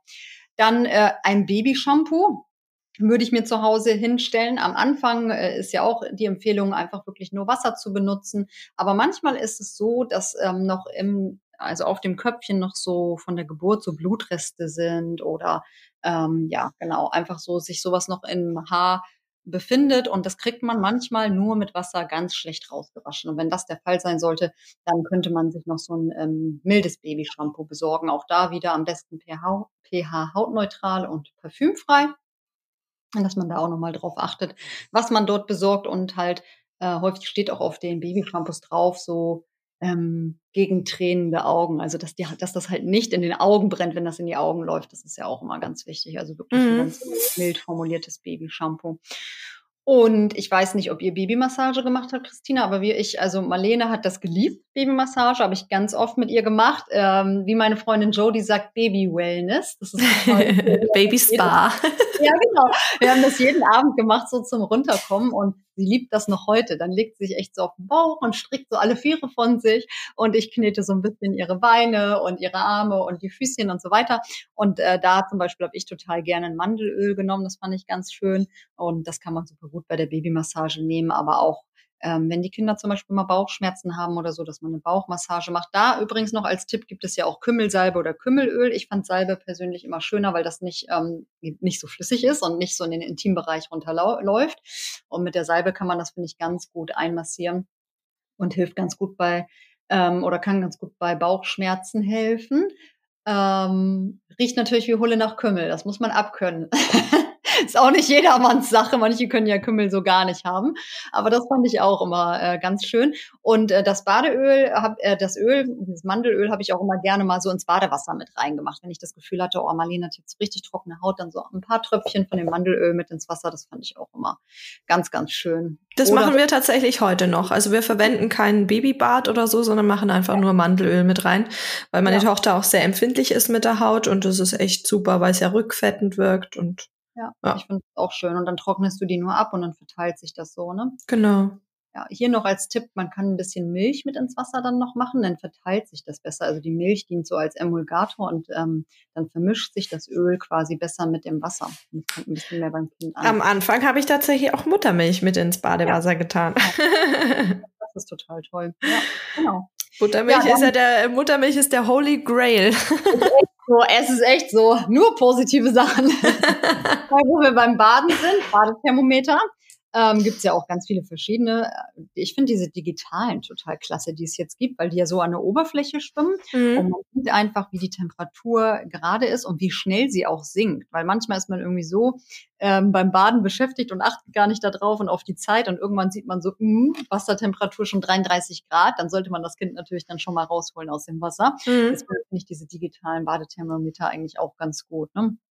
So 36 Pi mal Daumen, 37 Grad sollte das Badewasser haben und ähm, ich finde, die zeigen das immer sehr zuverlässig an. Ähm, ja, Wickelorganizer für unterwegs fand ich auch super praktisch, habe ich in jede meiner Handtaschen geworfen. Ich hatte gar keine Wickeltasche mehr, sondern so ein Organizer, wo ich dann alles drin hatte, was ich einfach gebraucht habe für unterwegs. Und das fand mein Mann auch sehr angenehm, weil er den auch mitnehmen äh, wollte. Die Wickeltasche wollte er häufig nicht mitnehmen. Es war ihm alles zu sperrig und irgendwie, nee, mochte er nicht. Aber diesen Wickelorganizer, den fand er super praktisch. Ähm, hattest du auch so einen? Ich hatte, ja, ich hatte tatsächlich äh, sogar einen, also einfach nur meinen normalen Rucksack, den ich davor auch hatte und hatte da einfach so einen Organizer zum Reinstellen mit lauter kleinen einzelnen Taschen und so weiter und mhm. fand es halt dann super praktisch, weil ich gedacht habe, warum muss ich mir jetzt extra eine Wickeltasche kaufen? Ich bin sonst auch immer mit dem Rucksack unterwegs, also packe ich es einfach da rein und ja. ja, das war ganz cool, dass es sowas gab. Ja, genau, das finde ich auch. Also haben wir heute auch noch hier und tun da irgendwie Wechselklamotten und so weiter rein für die mhm. Ja, und dann später an Pflege, klar, später benötigt man dann ähm, garantiert auch irgendwann oder vielleicht so ein Reinigungsgel und ähm, genau eine Creme. Ich weiß nicht, cremst du deine Tochter ein regelmäßig? Ja, wegen ihrer empfindlichen Haut müssen wir das halt machen. Ähm, ich habe es am Anfang nicht gemacht, weil eigentlich mhm. soll ja die Haut selber lernen, dann auch sich sozusagen zu regulieren und äh, nachzufetten. Aber da sie halt schon mit Ekzemen äh, zu kämpfen hatte und dann eben so trockene Stellen hatte, da muss man halt dann, damit es nicht so juckt, schon gucken, dass es genau. nicht so. Äh, das haben ja super viele Kinder muss mhm. man sagen. Ähm, und da ist einfach wichtig, dann auch die äh, Hautschutzbarriere des Kindes zu unterstützen und zu fördern. Und da gibt es dann ja auch verschiedene Cremes, sowas, was du auch verwendest, was man einfach dann auch gut anwenden kann und wo man dann auch häufiger cremen muss. Also musste ich bei Marlene auch. Die hat auch immer wieder so runde, wie du gerade sagst, kreisrunde, trockene Hautstellen gehabt. Und dann haben wir angefangen, sie regelmäßig einzucremen und dann wurde es deutlich besser. Auch da muss man natürlich wieder darauf achten, was für ein Produkt man verwendet oder sich ähm, gut beraten lassen vom Kinderarzt, von der Kinderärztin oder ne, von der Hebamme. Und was ich aber auch noch total praktisch fand, war eine Wärmelampe. Also ich weiß nicht, ob ihr eine hattet, aber bei uns war die essentiell so wichtig, weil Marlene hat so gefroren auf dem Wickeltisch. Die Kinder haben natürlich auch kaum Unterhautfettgewebe und die frieren einfach, wenn sie nackig sind auf dem Wickeltisch. Und da hat die Wärmelampe extrem viel Ruhe und Entspannung reingebracht. Auch wenn sie mal Bauchschmerzen hat oder so, dann ich sie manchmal auch darunter gelegt oder ähm, wenn sie irgendwie Probleme hatte abzuführen. Das ist wirklich etwas, was ich mir immer wieder besorgen würde. Und ich hatte so eine Stehlampe, die konnte ich einfach so von Raum zu Raum mitnehmen. Also wenn wir im Badezimmer gebadet haben und es war dort nicht so warm, dann habe ich einfach die Stehlampe mit rübergenommen. Ja. Und die fand ich ultra praktisch, muss ich sagen. Also genau. So haben wir das auch gemacht. Und witzigerweise haben wir die auch dann äh, als wir sie jetzt am Wickeltisch nicht mehr zwingend gebraucht haben, weil Elina da schon größer war, haben wir die neben ihren äh, Laufstall hingestellt und mhm. sie dann teilweise da einfach äh, nackig halt auch spielen lassen, weil das ja auch für das Körperempfinden und für oh. die Entwicklung total cool ist. Und das war dann auch mega praktisch, ne, dass die dann einfach mobil war und äh, dahingestellt werden konnte, wo man sie gerade braucht. Ähm, sind wir bei dem Thema Pflege schon durch, weil dann können wir damit direkt einsteigen in das nächste Thema Möbel. ich glaube, wir sind noch nicht durch. Wir bräuchten, also äh, genau, wir bräuchten ja noch äh, ein Fieberthermometer. Das solltet mhm. ihr zu Hause haben. Und zwar eins zum Rektalmessen. Also es wird im Po gemessen, möglichst nah am Körperkern. Und das finde ich auch nochmal wichtig zu sagen, weil man ja auch immer viel sieht, diese Ohrthermometer oder Stirnthermometer. Aber bei den ganz kleinen Mäusen ist es einfach ultra wichtig, ähm, dass man eine möglichst genaue ähm, ja, Temperatur misst, wenn man regelmäßig misst oder wenn man den Verdacht hat, dass das Kind krank ist. Und da wird immer empfohlen, rektal zu messen. Das heißt, da würde ich mir auch so ein digitales Fieberthermometer mit so einer flexiblen Spitze besorgen. Ne? Um, und ansonsten vielleicht noch so ein ähm, Schleimhautdesinfektionsmittel, so ein Octinisept-Spray, das kennst du bestimmt auch. Ne? Falls ähm, man zum Beispiel das Fieberthermometer mal desinfizieren möchte, geht das damit ganz gut. Oder falls irgendwie doch mal eine Wunde da ist, wenn die Kinder auch mobiler werden ne? oder sich mal verletzen oder anfangen zu krabbeln und irgendwie sich wehtun, dann kann man damit auch ganz gut arbeiten, weil das halt nicht brennt. Ne? Genau. Nee, aber ich glaube, ansonsten sind wir fertig. Cool. Dann würde ich echt sagen, wir machen weiter mit dem Thema Möbel. Ja. Ja, wir haben es gerade schon angesprochen, Wickeltisch, Wärmelampe, äh, Laufstall. Was ist denn am Anfang tatsächlich notwendig? Was wird unbedingt gebraucht und was kann auch noch später besorgt werden? Also ich muss ganz ehrlich sagen, eigentlich haben wir am Anfang gar nichts gebraucht an Möbeln. Also man muss auch nicht zwingend einen Wickeltisch haben. Man kann überall wickeln. Du kannst auf dem Sofa wickeln, auf dem Boden, auf dem Bett mit so einer Wickelunterlage oder am Handtuch ist das ja alles gar kein Thema. Und da kommt es wirklich so ein bisschen auch auf die, also auf die eigenen Vorlieben an, ob man sagt, nee, wir haben schon ein eigenes Kinderzimmer, da möchte ich gerne alles einrichten oder nee, wir wollen es nach Möglichkeit möglichst platzsparend oder wir wollen uns nicht so viel Zeugs anschaffen. Viele finden Wickeltisch super praktisch, weil sie da ihre ganzen Klamotten und die ganzen Pflegeutensilien und was man halt so braucht auch lagern, Ersatzwindeln und so weiter hat man halt alles gebündelt an einem Fleck. Ne? Ähm, aber prinzipiell brauchen, würde ich sagen, tut man erstmal gar nichts. Weil, wie gesagt, wickeln kann man überall. Ja. ja, wir haben tatsächlich den Wickeltisch sozusagen äh, selber gebaut, in Anführungszeichen. Wir haben einfach äh, eine alte Kommode von meiner Oma, äh, ja. die so übers Eck geht. Die hat da auch relativ viel Fläche gehabt. Und da haben wir so einen Wickelkorb einfach draufgelegt. Mhm. Den fand ich zum Beispiel auch mega praktisch, weil da konnte sie auch nicht irgendwie rausrollen, weil der an den Seiten eben höher war, so ein Moseskörbchen mäßig, ja. aber nicht zu hoch, so dass man schon überall noch gut hingekommen ist. Das ja. fand ich total äh, cool. Und äh, was das Bett angeht, wir haben uns da tatsächlich ein Beistellbettchen von unserer, also von meiner Schwägerin ausgeliehen die das noch im Keller stehen hatte. Da kann man ja auch gucken, ob im Freundeskreis vielleicht was vorhanden ist. Aber es gibt ja auch viele, die sagen, sie möchten das Baby ja. ganz nah bei sich haben und äh, brauchen dann auch erstmal kein eigenes Bettchen. Wobei du als Hebamme wahrscheinlich da auch noch ein bisschen was dazu sagen kannst, was so äh, die Sicht, den Sicherheitsaspekt angeht.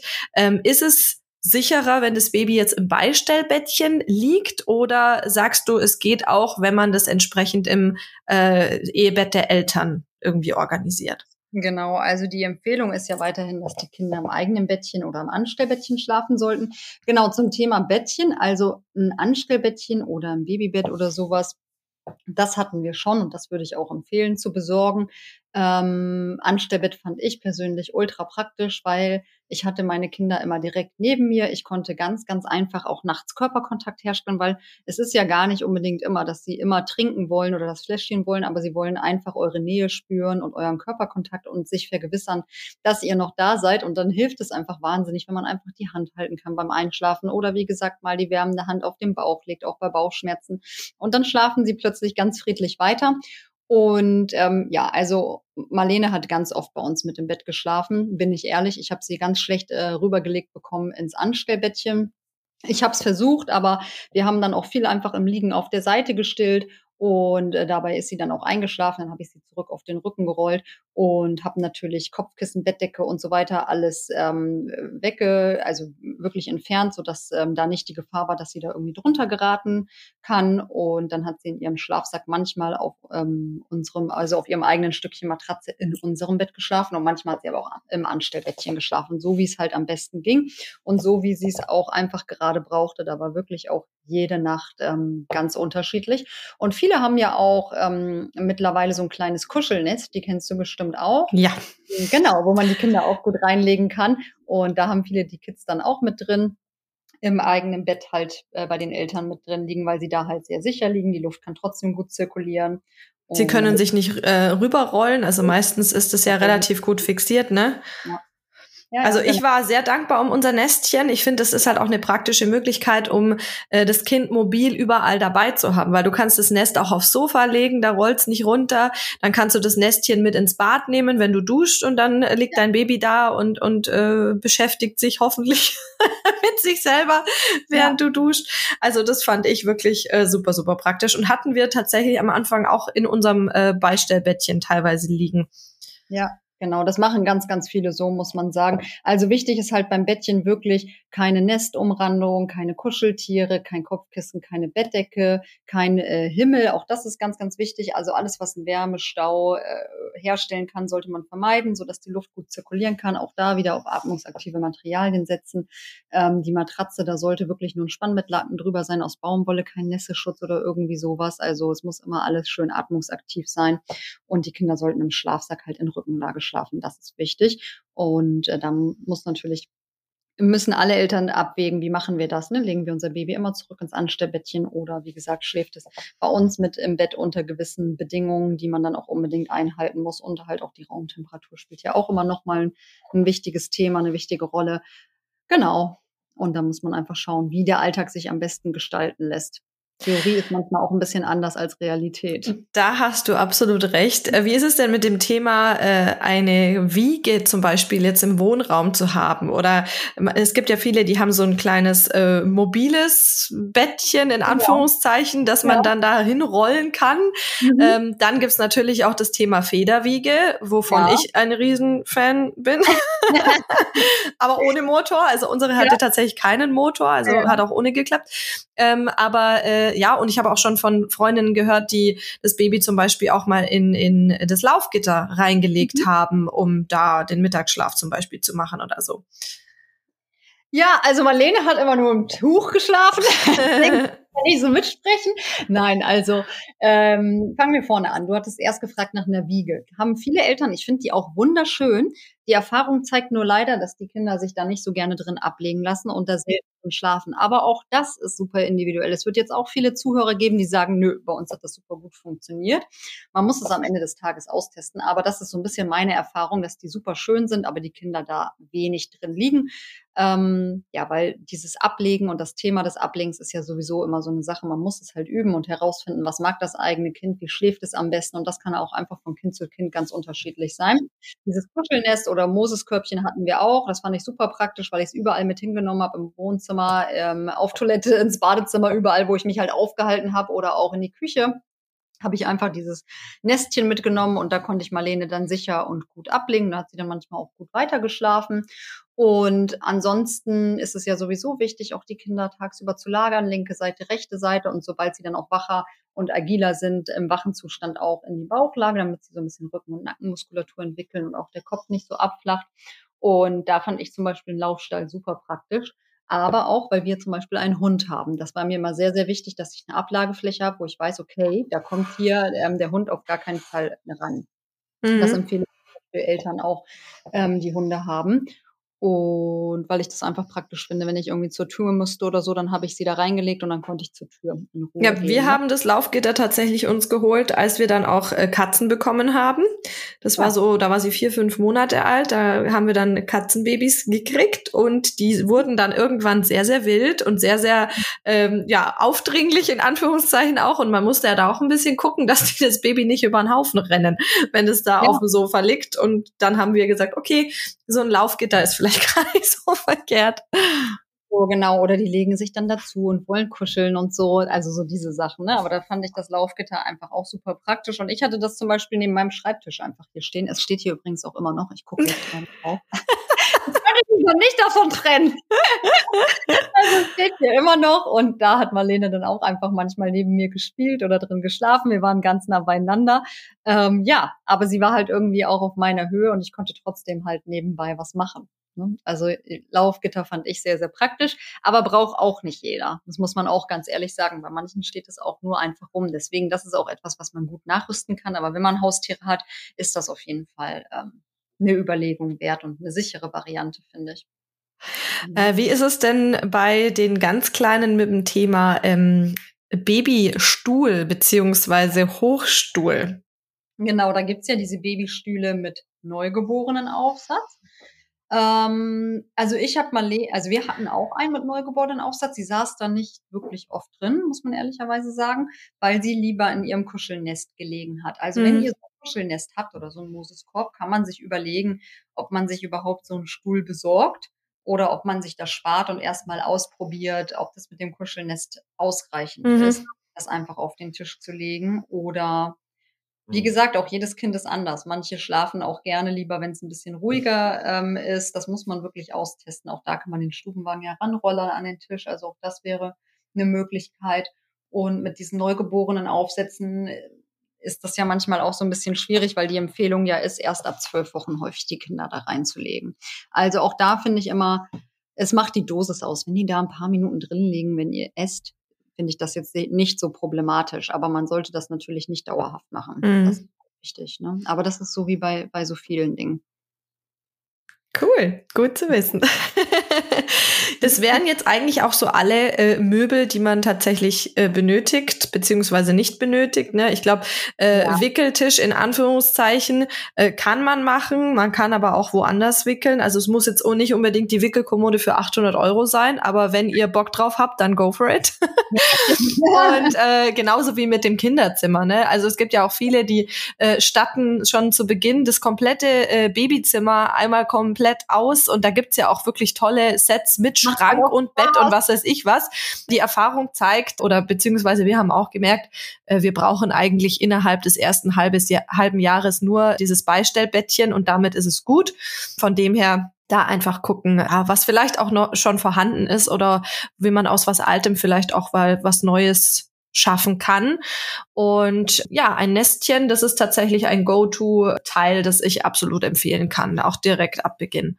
Ich auch. Und viele haben auch gar kein eigenes Kinderzimmer. Ne? Also Marlene mhm. zum Beispiel hat auch kein eigenes Kinderzimmer. Die wird sich dann, die ist noch bei uns, immer noch. Und die wird sich dann irgendwann mit ihrem äh, Bruder ein Zimmer teilen müssen, weil wir gar nicht den Platz dafür haben. Und deswegen hat sich die Frage der Kinderzimmermöbel zum Beispiel bei uns auch gar nicht gestellt. Ähm, ja, wie gesagt, also vielleicht noch eine Krabbeldecke, das macht eigentlich immer Sinn, und ein Spielbogen, das finde ich mhm. auch schön, weil die Kinder dann einfach auch so ein bisschen üben können zu fokussieren und genau das gleiche auch über dem Wickeltisch oder wenn ihr eine Stelle habt, wo euer Baby öfter liegt oder so, dass man da ein Mobile aufhängt und da auch immer schön drauf achten, dass das Gebimsel, was da dran hängt, ähm, vielleicht lächelt, weil die Kinder sind ja Nachahmer und dann fangen sie halt irgendwann an, auch so mit dem Mobile zu sprechen und auch zurückzulächeln und so. Das ist ultra süß, aber es ist einfach auch, ja, sinnvoll, weil Ich hatte schon einen totalen Fail, äh, also echt so ein Fail-Kauf, muss man sagen. Mit einem Mobile, was einfach für mich total schön aussah. Aber als ich drunter gelegen habe, habe ich nur eine Holzplatte im Querschnitt gesehen und dachte mir so, okay, alles klar. Also für die Eltern ist es schön, mhm. das hat so gar nichts davon. Und das ist häufiger so. Also da auch nochmal drauf achten. Sich auch in die Position vom Baby begeben. Ja. man sagt ja auch, es soll farbig sein, ne? Also es gibt ja jetzt natürlich diese ganz vielen super schicken, beigen oder gedeckten äh, Kinderzimmermöbel äh, und, und Deko. Aber ja. für die Kinder habe ich auch schon schmerzlich lernen müssen, weil ich natürlich das Gedeckte auch etwas hübscher finde. Aber farbig ist für die Kinder natürlich dann doch interessanter. haben wir auch was davon, wenn sie gerne darunter liegen oder sich Das stimmt, ja. Voll cool, Laura. Jetzt haben wir wirklich das ganze Thema Erstausstattung einmal runter exerziert. Mhm. Äh, ich glaube, wir haben jetzt nichts, oder ich hoffe, wir haben jetzt nichts vergessen, was das Baby angeht, oder? Hm, nö, ich glaube nicht. Wir können ja auch gerne mal unsere echten Mamas dazu animieren. Wenn Ihnen noch was einfällt, können Sie ja auch gerne noch äh, Ihre Tipps teilen. Ähm, was ich jetzt zum Schluss noch ganz gerne mit aufnehmen würde, weil das auch ein Thema ist, das glaube ich manchmal so ein bisschen hinten runterfällt, weil man sich ganz viel Gedanken ums Kind macht, aber weniger um sich selber, ist die Erstausstattung für die in Anführungszeichen Stillmama. Es will ja nicht jede Frau stillen, aber äh, die meisten versuchen es ja äh, zumindest am Anfang. Ähm, und da wird mich interessieren, ob du vielleicht noch zwei, drei Tipps teilen kannst, äh, woran man vielleicht am Anfang so nicht denkt, weil man sich vielleicht auch gar nicht bewusst ist, dass das Stillen auch mit äh, Schwierigkeiten verbunden sein kann. ähm, vielleicht hast du da noch die ein äh, oder andere, ähm, ja, den, den ein oder anderen Tipp für unsere echten Mamas. Ja, definitiv. Also beim Stillen finde ich es wichtig, das erstmal einfach auf sich zukommen zu lassen. Und da muss man auch gar nicht unbedingt so viel vorab besorgen. Und das ist auch immer so ein bisschen individuell von euch abhängig. Manche Frauen sagen doch, ich möchte zum Beispiel gegen wunde Brustwarzen schon Artikel XY zu Hause haben, weil meine Freundin hat gute Erfahrungen damit gemacht und ich möchte mich vorbereiten. Und äh, genauso gibt es andere Frauen, die sagen, nee, ich möchte da noch gar nicht so dran denken. Und wenn es so sein sollte, kaufe ich das kurzfristig. Ne? Ich kann beide Einstellungen total verstehen. Ähm, Genau, also ich würde sagen, Stilleinlagen ist auf jeden Fall ja ein Thema, wobei ich mich an unseren letzten Podcast erinnere, liebe Christina, und du gesagt hast, Stilleinlagen hast du nie gebraucht. Genau. genau, also aber eins den Stilleinlagen würde ich mir vielleicht schon mal besorgen. Auch da wieder, kauft nicht zu viel, sondern jede Brust ist anders, jeder mag auch was anderes, jeder verträgt auch was anderes. Deswegen testet euch da auch mal ein bisschen durch, was für euch die optimale Stilleinlage ist. Ich finde, also da braucht man manchmal auch ein bisschen Zeit, gibt ja auch aus verschiedenen Materialien, waschbare und so weiter. Also ähm, guckt da mal. Äh, für den Oder Anfang testet absorbierende Still-BHs, so wie ich. genau. Ähm, ich fand am Anfang halt diese Einmal-Stilleinlagen ganz praktisch, weil ich auch mit wunden Brustwarzen zu tun hatte und dann sollte man ja auch sehr auf die Hygiene achten. Deswegen fand ich die Einmal-Stilleinlagen ganz praktisch. Aber absorbierender BH finde ich auch super spannendes Thema. Spucktücher auf jeden Fall besorgen, ob stillen oder nicht. Das finde ich auch sehr, sehr praktisch. So fünf bis zehn. Und da muss man erstmal gucken, wie viele braucht man davon. Und naja, es ist schon so, dass ähm, wunde Brustwarzen der häufigste Grund sind für ein frühzeitiges Abstillen. Und was viele sich deshalb besorgen, ist so ein Grundstock. Und zwar zum Beispiel so eine Brustwarzensalbe gibt's ja mit und ohne Lanolin. Die kriegt man ja auch wirklich überall in der Drogerie und überall mittlerweile. Davon kann man sich vielleicht mal wirklich so eine ganz kleine Tube kaufen. Das sind dann 10 Milliliter. Manche besorgen sich so kühlende Kompressen. Die können auch sehr wohltuend sein. Andere schwören auf Silberhütchen. Die kann man natürlich immer wieder verwenden, sind sehr nachhaltig. Das ist natürlich auch total toll, wirken auch ähm, entzündungshemmend und antibakteriell. Manche benutzen Heilwolle oder haben die eh schon gekauft fürs Baby und sagen dann, hey, dann ne, ähm, teste ich die doch erstmal aus. Also da muss man so ein bisschen in sich hineinhorchen, ob man da sagt, ich bereite mich vor und besorge schon alles oder ich lasse es auf mich zukommen. Und für den Milcheinschuss ist es auf jeden Fall, oder auch wenn man mal Milchstau hat oder so, ist es immer ratsam, Kohl und Quark im Hause zu haben, um als auch Wickel machen zu können. Das kann wirklich ultra wohltuend sein, dann so ein kühler Wickel. Manche besorgen sich auch so Thermoperlenpads, die fand ich auch sehr, sehr angenehm. Habe ich auch immer gerne mit in den Urlaub genommen oder so. Das heißt, wenn irgendwie doch mal kurz, äh, kurzerhand die Brust sehr voll war, gestaut war oder so, dann konnte ich damit ganz gut arbeiten. Ich weiß nicht, ob ihr die kennt. Das sind wirklich so ähm, eigentlich so Kühl- und Wärmepacks extra für die Brust mit einem Ausschnitt für die Brustwarze halt ultra praktisch. Mhm, die habe ich auch daheim. Ja, ich finde die super praktisch. Benutze die jetzt noch für andere Sachen halt einfach zum Kühlen, wenn die ja, Kinder ja. haben, aber die fand ich richtig gut. Und ähm, ich empfehle meinen Patientinnen immer ein Still-BH oder ein Still-Top oder Still-Bustier so um die 36. Schwangerschaftswoche zu besorgen mit fünf Zentimeter mehr Umfang, als sie zu dem Zeitpunkt haben und ein Körbchen größer als zu dem Zeitpunkt was ganz günstiges, was ich erstmal ähm, dann mitgenommen habe in die Klinik, dass ich dort erstmal was hatte, wenn ich das Gefühl hatte, oh, ich brauche jetzt so ein bisschen Stütze. Das fand ich ganz angenehm. Ähm, und dann, wenn die Brust abgeschwollen ist, der Milchanschluss vorbei ist und man so ungefähr weiß, wie groß die Brust ist, dann würde ich die ausmessen und dann würde ich mir ein, zwei vernünftige BHs kaufen, da auch gerne sonst nochmal im Fachhandel beraten lassen. Auch das kann sehr, sehr angenehm sein, einfach auch verschiedene Dinge auszutesten, weil jeder braucht was anderes. Manche brauchen mit Bügel, bei anderen geht's gar nicht mit Bügel.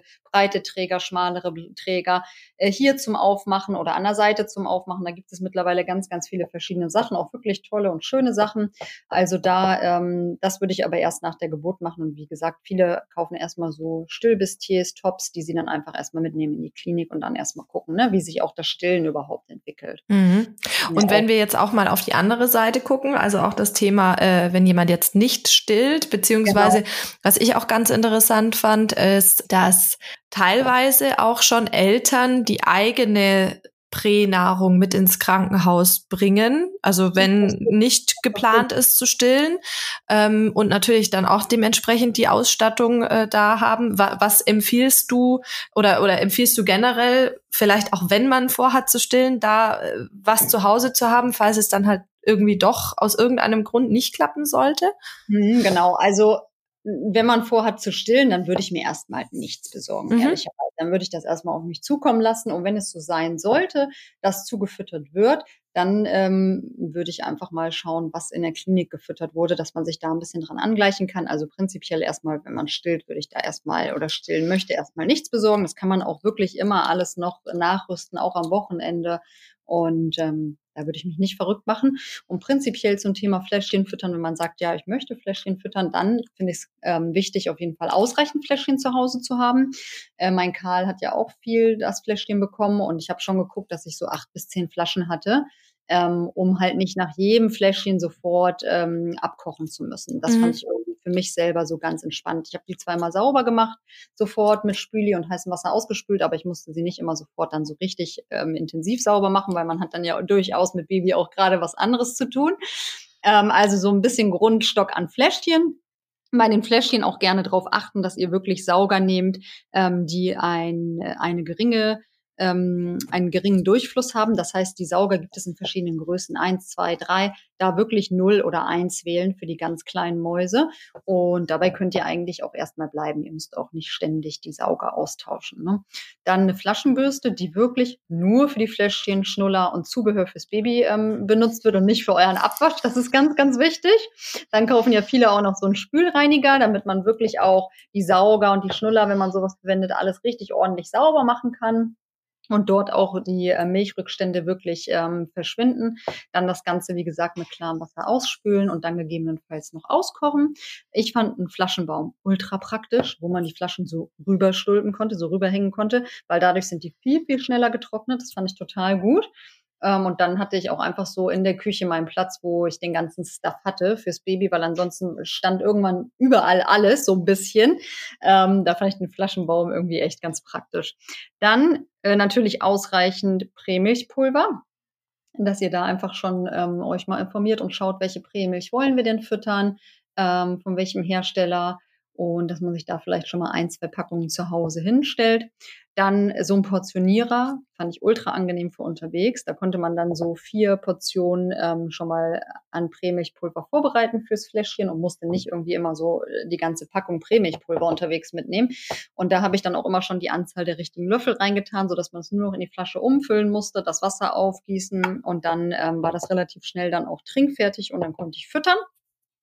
So eine Aufbewahrungsbox für das Pulver, wo man das Pulver wirklich ähm, sicher und dann auch so ähm, sicher verschlossen einfach äh, lagern kann. Das macht auch auf jeden Fall immer Sinn. Diese Dosierlöffel übrigens zur Info sind immer bei den ähm, Verpackungen dabei. Also da bekommt ihr dann einen Dosierlöffel, der auf eure Prämilch auch abgestimmt ist. Und eine Thermoskanne hatte ich also ähm, für unterwegs und auch zu Hause. Da hatte ich dann immer abgekochtes Wasser schon drin und dann hatte ich noch stilles, kühles Wasser und dann habe ich das häufig einfach so zusammengegossen und hatte dann auch relativ schnell einfach die passende Temperatur. Das war so das, was ich beim Fläschchenfüttern am meisten eigentlich gebraucht habe. Aber Mittlerweile gibt's da ja auch so, ähm, so kleine Flaschenwärmer für unterwegs, ja, ne? Genau. Auch total es. praktisch, was man sich da alles jetzt ausdenkt. Aber ja, genau, da gibt es richtig viel, um die richtige Temperatur herzustellen und so. Es gibt richtig interessante Sachen auch. Ja, wie gesagt, ich habe es ganz oldschool mit Thermoskanne gemacht. Ähm, hat auch gut funktioniert. Auch da muss man sich einfinden. Man ist ein paar Mal unterwegs und merkt dann, oh, das gefällt mir irgendwie noch nicht oder das können wir optimieren oder das dauert zu lange. Und dann sucht man sich da seinen Weg. Ne? Und ich finde, so ist das bei ganz vielen Sachen in Bezug aufs Baby. Jetzt hast du vorhin noch den Sauger angesprochen von Fläschchen. Mhm. Vielleicht mhm. eine abschließende Frage zum Thema Erstausstattung. Brauchen mhm. wir von Anfang an einen Schnuller fürs Baby? Das ist eine super abschließende Frage. Da können wir auch nochmal wieder ganz weit ausholen. Ja, auch das ist Geschmackssache. Also es heißt ja immer, man soll vier bis sechs Wochen ähm, keinen Schnuller geben, damit die Kinder erstmal auch beim Stillen an der Brust gut zurechtkommen, bis das Anlegen gut funktioniert, dass man sie dort nicht irritiert. Ähm, und ich habe schon beides erlebt. Ich habe Familien betreut, die sehr früh einen Schnuller gegeben haben. Da hat das alles wunderbar geklappt. Ich habe Familien betreut, die haben erst später einen Schnuller gegeben. Da hat das wunderbar geklappt. Ich habe ganz viele Familien betreut, die haben gar keinen Schnuller gegeben und ganz viele, die erst gesagt haben, sie geben keinen und dann doch relativ schnell übergegangen sind, einen Schnuller zu geben, weil Saugen einfach ein äh, Bedürfnis ist. Das ist ein Reflex bei den Kindern und es hat halt eine regulierende und beruhigende Wirkung. Und es kann schon Sinn machen, in manchen Situationen Schnuller zu geben. Und meine Kinder hatten auch einen Schnuller. Ähm, ich habe die dann aber auch relativ zeitig wieder abgewöhnt, außer bei Marlene, da habe ich es noch nicht hingekriegt. da waren wir jetzt erst mit dem Töpfchen schneller. Aber so unterschiedlich ist das einfach auch von Kind zu Kind. Und ich habe auch schon viele Familien betreut, wo die Kinder gar keinen Schnuller wollten. Also auch das ist ja nicht ungewöhnlich. Ähm, häufig lehnen die Kinder das ja auch ab. Das heißt, man kann sich ruhig auf Verdacht ein, zwei zu Hause hinlegen und ob sie dann zum Einsatz kommen, das kann man ja einfach mal auf sich zukommen lassen. Denn auch die Kinder sind unterschiedlich. Manche sind entspannter, andere sind ein bisschen unruhiger. Und äh, auch davon ähm, ist es mit Sicherheit dann auch abhängig, also situationsabhängig. Ja, also für unsere hätten wir keinen Schnuller gebraucht, weil die hat gefühlt, glaube ich, nur, weiß ich nicht, vielleicht in Summe fünfmal einen Schnuller genommen und dann, dann wollte sie nicht mehr. Ja, sie sich gedacht, hey, was soll der Mist? Ich habe doch was anderes zum Nuckeln, brauche doch keinen Schnuller. Ja, das cool. Mega, Laura. Wow. Jetzt haben wir echt das geballte Wissen von dir in äh, ja etwas über eine Stunde Podcast gepackt. Wow, ja. Ich bin dir sehr, sehr dankbar, dass du uns Rede und Antwort gestanden hast. Und glaube, dass wir damit sehr, sehr vielen Mamas aus der Community und hoffentlich natürlich auch Papas, ähm, die sich mit der Erstausstattung beschäftigen, weiterhelfen konnten. Mir fällt noch was ein, ein kleines Stilllicht, bevor wir ja. So ein kleines Nachtlicht. Das fand ich auch super praktisch. Das hatte ich immer am Bettchen oder eins am Wickeltisch, dass man nicht so eine Festtagsbeleuchtung Da, hat. da hast du absolut recht. Ja, das hatten wir auch. das war total cool. Ja, perfekt. Dann Wunderbar. schließen wir damit ab. Äh, wie gesagt, toll, dass du uns das alles erzählt hast. Und dann wünsche ich dir jetzt noch einen wunderschönen Tag, dass das Wetter hoffentlich in Hamburg bald äh, so schön ist wie bei uns hier in Bayern. Wir haben oh. nämlich strahlenden Sonnenschein. auch gerade die Sonne. das ist schön. Und dann, äh, ja, bis zum nächsten Mal, würde ich sagen. Bis ganz bald. Mach es gut. Dass ich dabei sein durfte. Bis dann. Ciao. Ciao. Wow, was für ein geballtes Wissen. Pickt euch einfach die Infos raus, die für euch gerade relevant sind und schickt diese Folge an alle werdenden Eltern, die sich gerade über die Erstausstattung den Kopf zerbrechen. Wenn ihr jetzt auch einen Vorschlag für einen Gast, eine Podcast-Frage oder Feedback für uns habt, schickt gerne eine Sprachnachricht per WhatsApp an 0176 465 42263 oder meldet euch per Mail an podcast.echtemamas.de. Ich bin gespannt auf eure Nachrichten und freue mich jetzt schon auf die nächste Folge. In der Zwischenzeit wünsche ich euch eine schöne Woche und verabschiede mich bis zum nächsten Mal. Tschüss!